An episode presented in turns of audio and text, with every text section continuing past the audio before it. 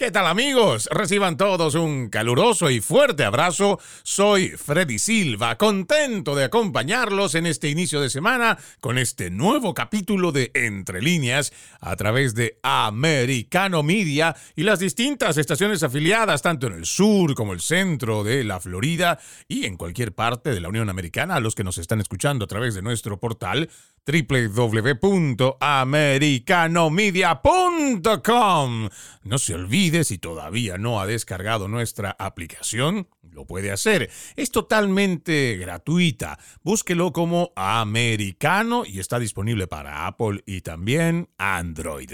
El día de hoy estaremos hablando sobre una polémica aprobación de miles de millones de dólares por concepto de reparations. Tal vez a usted le suena o es algo muy nuevo, que quiere decir reparaciones o compensaciones a miembros de la comunidad negra que habrían sufrido la esclavitud y discriminación durante el siglo pasado y argumentando también que cuando California ingresó, porque esto lo hicieron allá en California, ¿no? Cuando California ingresó a la Unión Americana como un estado libre en 1850, no aprobó leyes en ese momento para garantizar la libertad de los afroamericanos.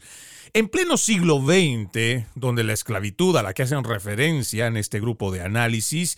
ya ha sido abolida. Sería justo para los contribuyentes pagar con sus impuestos por crímenes o injusticias que no cometieron. La aprobación en pleno de este tipo de políticas llevaría a otras comunidades que puedan establecer demandas parecidas. Realmente el camino del socialismo y la subvención perpetua traerá un buen futuro para nuestra nación. Bueno, pues trataremos de responder esas interrogantes en lo que va de este programa, porque nos parece que esto es realmente muy interesante lo que está pasando en los Estados Unidos de Norteamérica. Pero antes de dar inicio con este tema planteado para el día de hoy, permítanme hacer referencia a un hecho realmente trágico ocurrido el día de ayer domingo por la mañana, donde siete, al menos siete personas es lo que se sabe hasta el momento, perdieron la vida, la mayoría de ellos inmigrantes indocumentados que fueron atropellados, fueron arrollados brutalmente frente a un refugio allá en Texas. Esto enluta a la comunidad hispanoparlante, se hablan de que la mayoría de estas personas fallecidas son venezolanos. Se habla también de al menos otras 10 personas heridas. Y más allá de lo que hoy vamos escuchando con relación a este caso, algunos están manifestando, o algunos medios de comunicación, quiero decir, han estado manifestando de que esto podría tratarse de algo premeditado y seguramente serán las autoridades quienes terminarán diciéndonos si esto fue así pero consideramos que esto también tiene que abordarse desde el otro punto que tiene que ver con esta inmigración que está llegando hacia los Estados Unidos esto es algo que no tiene precedentes, el volumen en el cual están llegando los inmigrantes, pero sobre todo la razón con la cual están emigrando muchos de ellos tomando una decisión que seguramente debe ser una muy dura, abandonar su país, abandonar su familia, abandonar muchas veces dejar lo poco que tienen, su patrimonio, y esta es una decisión que además trae grandes complicaciones en el camino, lo cual hemos venido nosotros hablando a lo largo de varios programas aquí en Entre Líneas, donde van corriendo riesgos como pasar el Darién y como si no fuera lo suficientemente peligroso, después pasan por países de Centroamérica donde pueden estar sujetos a la amenaza de pandillas y finalmente en el trayecto de México pueden encontrarse con el crimen organizado. Un crimen organizado acostumbrado a no solo maltratar, abusar, extorsionar a toda esta gente que lo único que está buscando es una mejor vida y eso lo podemos entender. Pero realmente la misma pregunta que hemos hecho en muchos otros programas. ¿Realmente este sueño tiene que pagarse con un costo tan alto? ¿Tiene que pagarse incluso con la vida? O con terminar como estas personas que lamentablemente terminaron siendo arrolladas cuando ya estaban del otro lado de la frontera. No sé si usted ha tenido la oportunidad de ver los videos que han estado circulando a través de Twitter, que es por donde más se ha estado difundiendo las imágenes de una cámara de seguridad donde muestra cómo el auto pasa por encima de estas personas que simplemente estaban sentadas en la acera. Algunos habían salido de este refugio para inmigrantes, estaban simplemente ahí en la esquina y de un momento a otro el vehículo termina embistiéndolos, pasa por encima de ellos, a muchos les quita la vida en ese instante y unos metros más adelante a la gente que igual estaba caminando por la acera termina lastimándolos y finalmente logran los mismos testigos detener a este sujeto que al final después de haber arrollado a estas personas termina con el carro aparentemente volcado, pero son los testigos los que terminan deteniendo a este sujeto. Para nosotros son imágenes que son muy desgarradoras, la situación misma que estamos viviendo y que estamos narrando que está pasando en toda esta zona fronteriza es realmente lamentable. Estamos dejando cada vez más historias que dejan consternado a, los que vemos, escuchamos y vamos enterándonos de cada cosa que tiene que pasar la gente que después de haber hecho una travesía tan larga, que después de haber enfrentado tantos obstáculos en el camino, terminan falleciendo también, como por ejemplo en los camiones donde terminan perdiendo la vida por falta de oxígeno, esos mismos coyotes que no les importa la vida de estas personas, simplemente el dinero que les van a pagar, terminan pasándolos por la frontera, se dan cuenta que van a ser perseguidos, los abandonan en un lugar descampado y estas personas, incluyendo niños, terminan perdiendo la vida. Y ya ni hablar de aquellos menores de edad que como también en este programa hemos ido denunciando, se habla de al menos 85 mil niños que pasaron la frontera no acompañados, de los cuales hoy no se sabe su paradero. Muchos de estos niños están siendo explotados laboralmente. Las niñas adolescentes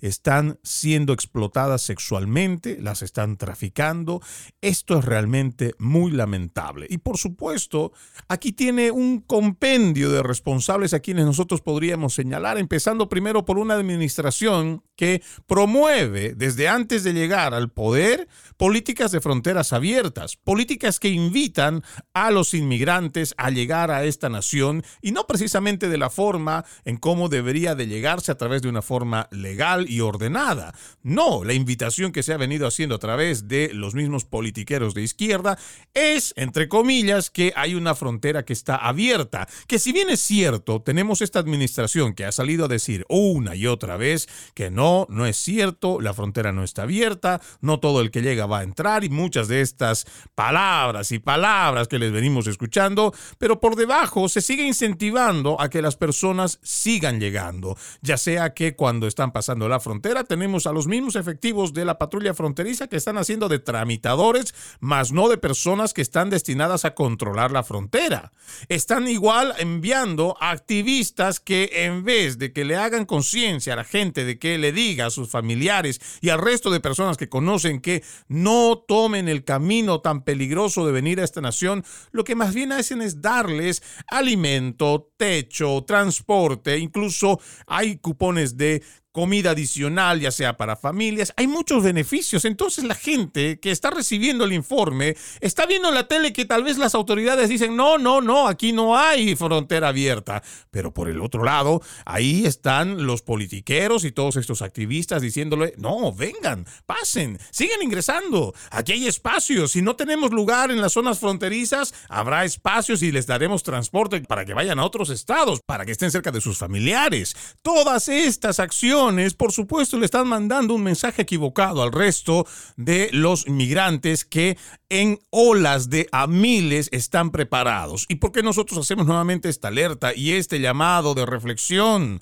Porque ya con el anuncio de que a lo largo de esta semana o los próximos días donde se espera que se vaya a levantar el título 42, ya los inmigrantes han sido alertados por los coyotes y por todos estos politiqueros que lo vuelvo a repetir, están mandando un mensaje equivocado. Y ahora se habla o se está estimando que van a llegar al menos 14 mil a 15 mil inmigrantes por día a la frontera. ¿Cómo los Estados Unidos va a poder resolver esta crisis migratoria? ¿Dónde se va a acomodar a todas estas personas cuando ya a lo largo de los últimos dos años el presupuesto, todo ese dinero que se supone debería ser distribuido en las regiones en las cuales hacen sus contribuciones, donde los ciudadanos pagan sus impuestos para la ciudad, para la luz, el alcantarillado, para sus servicios de emergencias, todo ese dinero ya los estados fronterizos han ido gastando y gastando. Y ahora resulta que van a venir en cantidades muchísimo más grandes. ¿Cómo se resuelve eso cuando no tenemos una administración que es capaz de enfrentar esta crisis de una vez por todas y de forma seria, para que se le diga un mensaje contundente al resto de las naciones del Río Grande para el sur, primero, la frontera no está abierta y que lo que se espera del inmigrante que busca encontrar la tierra de las oportunidades, que empiece primero respetando la nación. Esta es una nación de leyes y que deben de ingresar de forma ordenada. Pero esto no se va a dar, o por lo menos estamos viendo que no va a pasar, porque tenemos una administración muy débil. Vamos a la primera pausa, amigos de Entre Líneas. Ya regresamos. Gracias, gracias por continuar con Entre Líneas a través de Americano Media. No se olviden que este 2023 usted y yo y nuestra comunidad decimos juntos,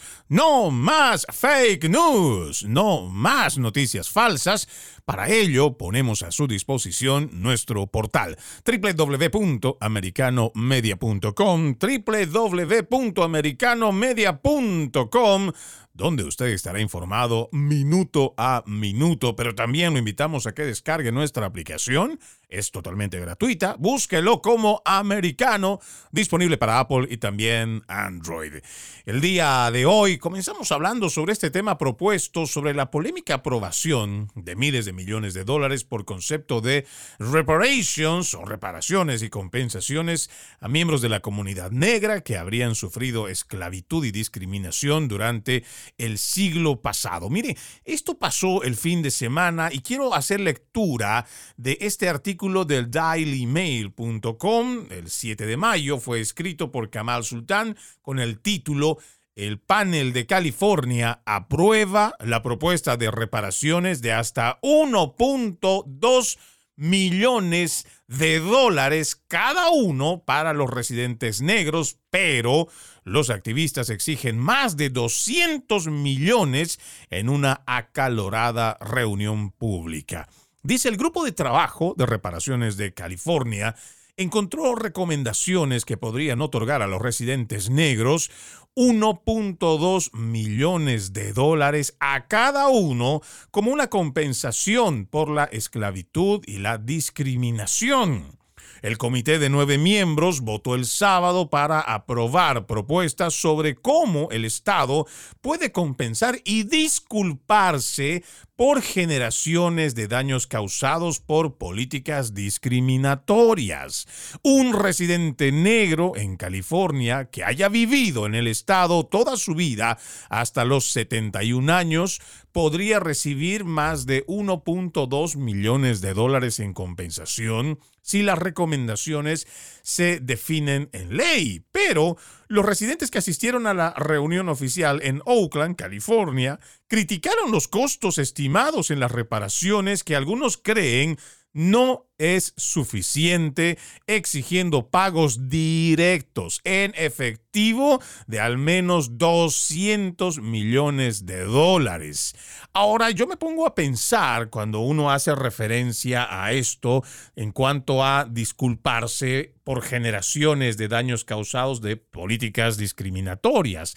Yo creo que no podemos dejar de lado y mucho menos ocultar como siempre tratan de hacerlo algunas naciones meter debajo de la alfombra lo que ha sido un hecho o lo que han sido hechos más bien de la historia oscura, de esa historia negra, de esa historia mala que se ha cometido en contra de sus propios ciudadanos. El no reconocerlo realmente sería una hipocresía, pero también una falta de moral. Y yo estaría totalmente de acuerdo con que se exija una disculpa a todas esas poblaciones que sus antepasados sufrieron algún tipo de discriminación, sufrieron algún tipo de política, porque eso también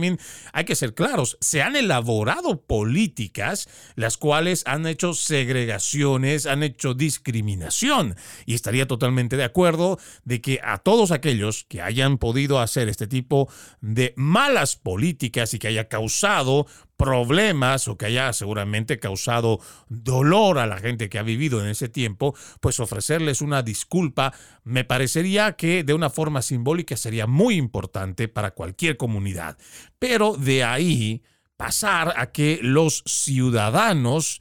tengan que pagar con sus impuestos, porque no nos olvidemos, ¿ah? porque hay gente que después estos ideólogos de izquierda, estos que le enarbolan la bandera de justicia social, te vienen a decir que es dinero, que se lo merecen y que deben darse, y esto se llama justicia social, justicia racial y muchas otras cosas. Aquí el problema es que siempre estos izquierdistas utilizan al Estado para poder recibir estas compensaciones o siempre utilizan al Estado para hacer caridad y hacen caridad con dinero que no viene de sus bolsillos, sino con el dinero que pagan los contribuyentes. Porque no se olvide usted, amigo, donde quiera que se encuentre, el Estado no produce nada. El Estado lo que hace más bien es crear fuentes de empleo que siguen siendo dinero que se va a sacar de su bolsillo para mantener a todos los empleados públicos que en muchas oportunidades, y creo que esto podría ser generalizado desde Canadá hasta Argentina, tenemos lamentablemente empleados públicos que no funcionan al servicio de la población, incluso hacen malos tratos. Pero bueno, ese es un tema muy aparte. El tema es que estos izquierdistas, estos ideólogos socialistas, lo que hacen es convencer a la gente de que estas son políticas sanas, que son políticas buenas y que además esto va a hacer que tengamos una mejor convivencia con las comunidades, en este caso la comunidad negra. El problema es que siempre hacen caridad con dinero ajeno, porque este dinero va a tener que salir de algún lado. Y yo estaría de acuerdo que si alguien quiere regalarle un millón, dos millones, cuatro millones, póngale 100 millones si quiere a cada una de estas personas de la comunidad afroamericana y lo va a regalar de su bolsillo. Ahí tenemos a George Soros y tenemos muchos otros multimillonarios que seguramente les sobra el dinero en sus cuentas. Pues agarren ese dinero, vayan y depositen en las cuentas de todas estas personas que consideran que deben tener este dinero por el tema de reparation y denle de su bolsillo. Pero no, la realidad es que nosotros vemos que estos politiqueros de izquierda lo que hacen es plantear este tipo de problemas, porque primero ellos lo plantean como un problema, ellos mismos ofrecen una solución y se pintan como los héroes después de que hacen una ley, llevan adelante toda una polémica y después elaboran un proyecto de ley donde van a sacar el dinero de los contribuyentes para poder llevar adelante y hacer cumplimiento de esta normativa. Y esto es a lo que he venido llamando en otros programas como los Robin Hood del siglo XXI pero no se vaya a creer usted que estos Robin Hoods le quitan a los ricos para dárselo a los pobres. No, no, no, no, no. Mentira. Eso no funciona de esta forma. Estos ideólogos zurdos lo que hacen es plantear este problema, porque el socialismo siempre va a buscar un victimario y después va a plantear a las víctimas. Hacen víctimas a las personas. Por eso es que su dogma de victimización hace que las personas se sientan que han sido oprimidas, que son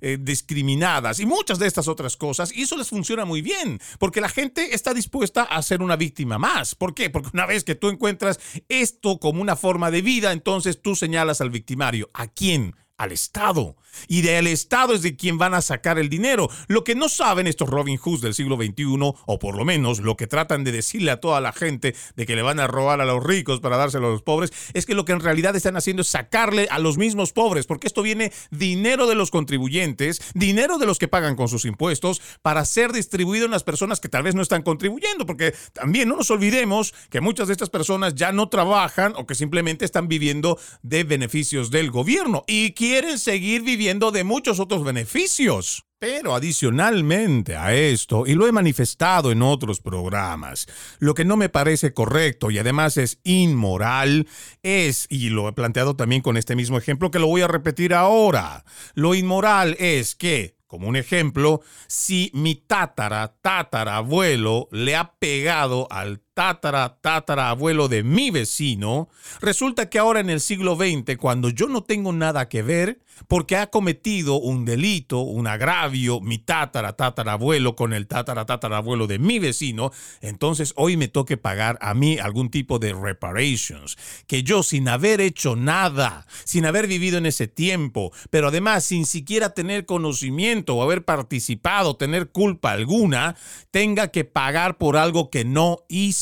Incluso, ¿por qué tendría yo que disculparme con el vecino cuando yo no he cometido nada? ¿Por qué tendría que yo ser sometido, ya sea por una ley positiva o lo que llamamos una normativa, que incluso si siendo injusta me tendría que obligar a mí a disculparme? ¿Por qué tendría que hacerlo? Y esas son las cosas que lamentablemente la gente o no se pregunta o tiene temor de hacerlo, porque seguramente va a decir, si tú mencionas alguna de esas cosas, te van a tratar como un racista, como un discriminador y no, aquí no se trata de ser racista. Y estoy abordando este tema con todo el respeto a la comunidad negra. Aquí no se trata de ser ni racista ni discriminador, sino utilizar en sentido común. ¿Por qué tendría yo? Y esta pregunta seguramente se lo pueden hacer muchos californianos que están viendo igual con asombro, que están llevando adelante esta aprobación que tal vez en un futuro no muy lejano lo van a ver como una ley. Pero entonces muchas de estas personas se harán la misma pregunta de sentido común. ¿Por qué si yo no he vivido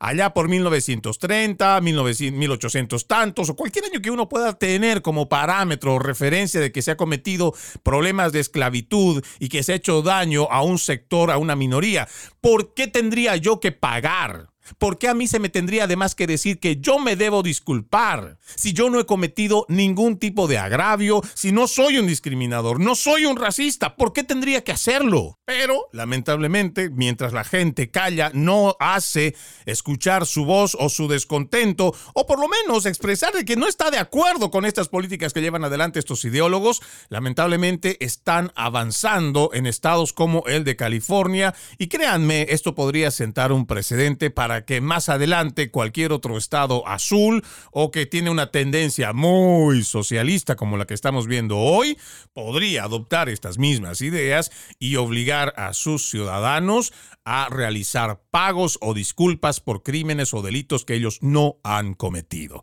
Vamos a la segunda pausa, amigos de Entre Líneas. Ya regresamos. Continuamos, continuamos con más de Entre Líneas a través de Americano Media y las distintas estaciones afiliadas a quienes llegamos con un gran, con un gran abrazo, nuestro agradecimiento porque nos acompañan día tras día y también la invitación a que si usted quiere estar informado puede visitar nuestra página en el internet www www.americanomedia.com, www.americanomedia.com. El día de hoy estamos hablando sobre este panel en California que está analizando el darle 1.2 millones de dólares para los residentes negros. Hay activistas que dentro de una reunión acalorada el pasado fin de semana decían que esto no era suficiente, que lo que hay que darle es al menos 200 millones de dólares a cada persona de la comunidad negra. Y yo lo decía, nos parece que podríamos nosotros estar de acuerdo que en ciertas políticas tal vez si el Estado como tal y quienes elaboraron la ley en ese momento, el Estado quiera disculparse por hechos cometidos en el pasado, bueno, podríamos estar de acuerdo en que si esto significa una mejor convivencia con comunidades afectadas, nos parecería que estaría bien, pero de ahí empezar a plantear que es posible darle dinero los contribuyentes para pagar una cantidad de dinero por hechos que el contribuyente de hoy no ha cometido, si no fueron equivocaciones o faltas de miembros de la casta política del siglo pasado Entonces, ¿por qué tendría que ser el ciudadano de hoy el que tendría que pagar estos reparations? Y nos parece que esta es una pregunta muy legítima y que por supuesto lo vamos a reiterar con todo el respeto del mundo, porque aquí no se trata de ser ni discriminador ni racista y nosotros queremos poner esto como un tema que además se pueda intercambiar ideas de la forma más neutral posible. Y volviendo con este artículo que hemos planteado en la lectura para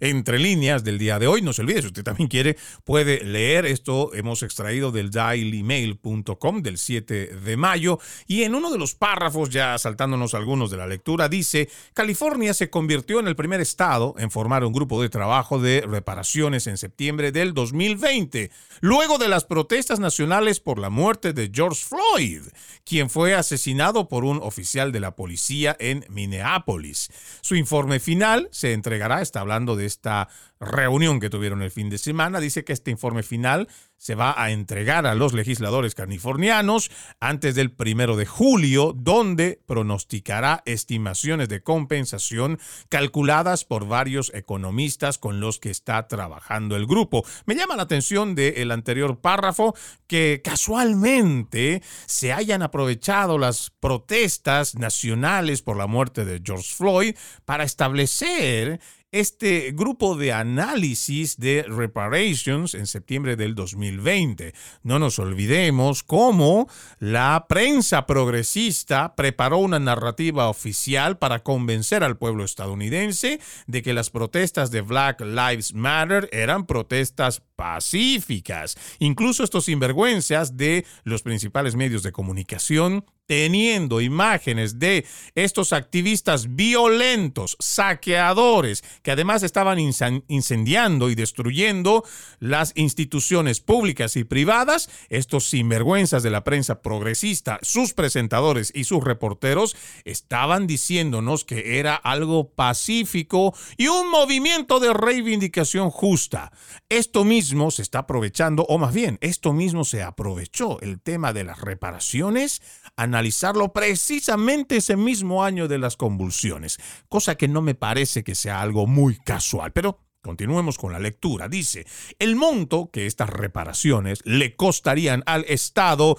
no se describió en el informe, pero los cálculos previos de los economistas predijeron que podría costar alrededor de 800 mil millones de dólares, más del doble del presupuesto anual aproximado de 300 mil millones de dólares de California. Yo había escuchado o más bien había leído en uno de los tantos tweets que estaba revisando de esta noticia y había un analista, además un economista, que decía, Alístense californianos porque si se trata de su seguridad económica, lo mejor que podrían hacer es planear mudarse a otro estado, ya que además de los altos impuestos que ya pagan los californianos por varios conceptos, además de subvenciones, les tocaría pagar adicionalmente otros impuestos para poder cubrir estos pagos por reparations. Además, también indicaba este economista que el problema más grave es que podría también significar la quiebra del estado de California, que de por sí ya es un estado bastante endeudado. Y si bien es cierto, mucha gente habla de que el estado de California sí es un estado muy, muy rico, donde además se tienen asentadas las principales empresas tecnológicas, eso no lo podemos negar. El problema es que California, al ser uno de los estados más liberales, uno de los estados más socialistas, ha comprometido a todos sus contribuyentes a pagar por conceptos de subvención. No nos olvidemos, hay casos que son realmente muy paradigmáticos. Por ejemplo, el hecho de que estén con dinero de los contribuyentes, dándole una cierta cantidad de dinero a las personas que viven en la calle, a los homeless, donde adicionalmente cubrirles un techo con un hotel, ya sea cinco estrellas o lo que pueda conseguir esta persona. Se le da otra cantidad de dinero también a aquellas personas adictas a las drogas y se les ha dado incluso espacios para que puedan seguir drogándose. Y todo esto es por ley positiva. Y digo positiva solo por decir que esta es una ley que se ha trabajado y se ha aprobado por los mismos legisladores que se supone representan la voz del pueblo, pero no necesariamente es una ley positiva que desde nuestro punto de vista sea positiva para la sociedad. Ahora, en este aspecto hay que pensar muy bien cómo se está planteando este tema. No nos olvidemos que ya por experiencia tenemos no muy lejos en este continente el caso de Venezuela, que apostó de la misma forma, digamos que no necesariamente como el mismo tema que estamos hablando de reparations, pero que en un planteamiento socialista, progresista, intentaron darle subvenciones, constantemente subsidios a la gente, más para poderlas tener superditadas o controladas o manipuladas en cuanto a las votaciones, lo que le permitió al chavismo o a la revolución bolivariana avanzar con todas, con todas sus políticas. Pero no nos olvidemos que Venezuela era una de las naciones más ricas de este continente. Tenía adelantos científicos, maquinaria, industria y los venezolanos no me dejarán mentir. Incluso venían de otras naciones de Hispanoamérica a trabajar para poder ganar, acumular su dinerito, lo que hoy está pasando con muchas regiones de Latinoamérica que vienen a Estados Unidos, trabajan, prosperan, se llevan su dinerito y son capaces de montar su pequeño negocio, su pequeña tienda. Y eso mismo pasaba en Venezuela, porque era una nación muy rica pero cuando tú tienes un formato que es de subvenciones, no hay economía que lo pueda sostener. California podrá ser un estado muy rico, pero también es un estado muy, muy endeudado. Y adicionarle esto, si es que se logra probar, por supuesto, de tener que pagarle ya no 1.2 millones, que es lo que más o menos el grupo espera, sino lo que sus activistas quieren, 200 millones de dólares. Imagínense cómo podría hacer ese estado para poder endeudar a tal punto que tenga que pagar este dinero y que además, otra vez, disculpen que sea tan reiterativo, que estos contribuyentes que no han tenido nada que ver, que no han sido racistas, que no son discriminadores, tengan que pagar con sus impuestos esta locura de la justicia social que están trayendo todos estos ideólogos socialistas a los Estados Unidos. Pero continuando con esta lectura de este artículo, porque me parece interesante encontrar los detalles para más o menos tener una idea de cómo es que se va originando y cómo esto podría pasar a ser una ley. Dice aquí, el informe sugiere que las cantidades basadas en lo que se ha perdido por tipos específicos de discriminación racial deben devolverse a los residentes negros. Esto incluye 2.352 dólares perdidos por persona por año por el exceso de vigilancia y el encarcelamiento masivo de comunidades negras y 3.366 dólares por persona por año de residencia entre 1933 y 1977 por préstamos y zonificación discriminatorios y 13.619 dólares por persona por año de residencia en California por injusticias y discriminación en la salud y 77 mil dólares por persona por pérdidas y devaluaciones de negocios de propiedad de negros que están incluidos en la cifra. Si nos detenemos solamente en estos tres párrafos que hemos leído, nos vamos dando cuenta que estos que han preparado este informe, lo han hecho usando más un tema subjetivo, incluso hablando de estimaciones de proyecciones, cuando en realidad uno no podría decir a ciencia cierta que las personas todas, y solo por mencionar un ejemplo, son emprendedores que hubieran querido tener su propio negocio, pero se les perjudicó, según plantean estos ideólogos socialistas. Vamos a ir a una nueva pausa aquí en Entre Líneas. Todavía nos queda para desarrollar este artículo y también cómo algunos han respondido y decíamos al principio, esta fue una acalorada reunión. Ya volvemos. Gracias por continuar con Entre líneas a través de Americano Media. No se olvide, juntos este 2023 decimos no más fake news, no más noticias falsas. Para ello ponemos a su disposición nuestro portal www.americanomedia.com, www.americanomedia.com, nuestra aplicación también gratuita americano disponible para Apple y Android, donde usted podrá escuchar y ver nuestro contenido donde quiera y a la hora que usted guste. Vamos a continuar hablando sobre este artículo que habla sobre el estado de California, un grupo que estaría elaborando un informe para que sea tomado en cuenta en la legislatura y pueda ser considerada para aprobarse como una ley que le permita a los residentes o a los que forman parte de la comunidad negra recibir, según estos datos, 1.2 millones de dólares o lo que exigen los activistas a favor de este proyecto o de esta, este grupo que está elaborando este proyecto, más de 200 millones de dólares. Nos habíamos quedado en la lectura donde indica esto significa, hablando de las cifras que habíamos mencionado antes de irnos a la pausa, esto significa que un residente negro de por vida de California de al menos 71 años podría recibir más de 1.2 millones de dólares en compensación. Pero incluso la gente no estaba de acuerdo con estas cifras y consideraron que era muy poco.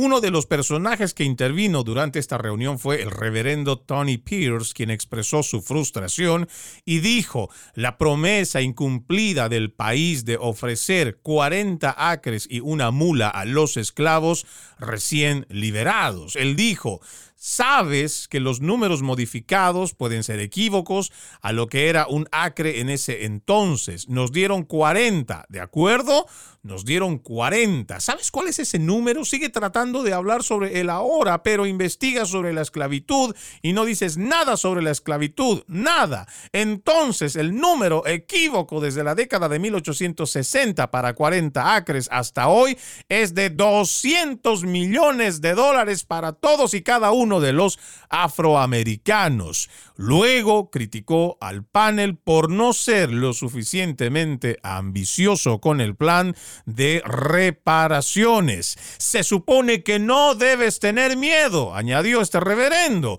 Se supone que debes decir la verdad, no se supone que seáis los guardianes, se supone que debes decir lo que la gente quiere y escuchar de la gente. Mientras que una mujer, estamos hablando de los hechos dentro de esta reunión del pasado sábado, una mujer dijo, 1.2 millones no es suficiente. Debería comenzar al menos con 5 millones de dólares como San Francisco. Queremos pagos directos en efectivo tal como se enviarán los cheques de estímulo, es nuestra herencia y podemos manejarla. Otro residente dentro de esta reunión agregó, este millón de dólares que estamos escuchando en las noticias es simplemente inadecuado y una injusticia más si eso es lo que este grupo de trabajo recomendará para los estadounidenses negros durante más de 400 años y la continuación de la esclavitud y la injusticia que tenemos y que hemos sido obligados a soportar, incluso arrojarnos un millón de dólares es una injusticia. Por otro lado, Elaine Brown, expresidenta del partido Pantera Negra, instó a la gente a expresar sus frustraciones a través de manifestaciones. Yo cuando escucho estas declaraciones me trae muchos recuerdos, como tal vez algunos lo saben, algunos no. Yo vengo de Bolivia, donde por muchos años en el continente sur se ha ido manejando un manifiesto que ha sido adoptado por este otro ideólogo zurdo, Eduardo Galeano, y que seguramente muchos han tenido que leer el libro de Las Venas Abiertas de América Latina. Y ahí hace prácticamente una apología de lo mismo que vemos aquí en esta nación, donde se nos dice que son 500 años de esclavitud, 500 años de sometimiento, 500 años de conquista y colonización, incluso, y esto hay que decir, ¿no? Hay cosas que son verdad dentro de estos zurdos que utilizan a su beneficio, pero que no dejan de ser cierto estos hechos de la verdad. Por ejemplo, en el caso de Bolivia, uno de los cerros más ricos en cuanto a el mineral La Plata estaba en el Cerro Rico de Potosí. Por eso es que usted va a escuchar ese dicho, vale un Potosí porque era uno de los lugares donde se podía extraer de una forma muy rápida. Estamos hablando de en la colonización, 1492 que llegan los españoles y más adelante, casi un siglo después, viene la explotación de la plata, de los demás minerales que le han servido a los españoles para poder engrandecer su imperio, la corona y todo esto. Incluso se habla dentro de los hechos que nosotros entendemos como los mitos contados, los relatos que se cuentan en mi país, que fácilmente se pudo construir un puente desde Bolivia hasta España, ida y vuelta, no solo con el mineral, o sea, con la plata que han extraído los españoles, sino también con todos los huesos pesos que quedaron de las víctimas que trabajaron en la mita. La mita se decía al trabajo forzado al cual eran sometidos tanto los indígenas, los aborígenes, lo mismo que los negros que fueron traídos de el África en calidad de esclavos. Eso es parte de nuestra historia oscura, eso es parte de la historia fea de Latinoamérica, donde se sometió en ese colonialismo a las personas, tanto los nativos del continente americano como a los nativos africanos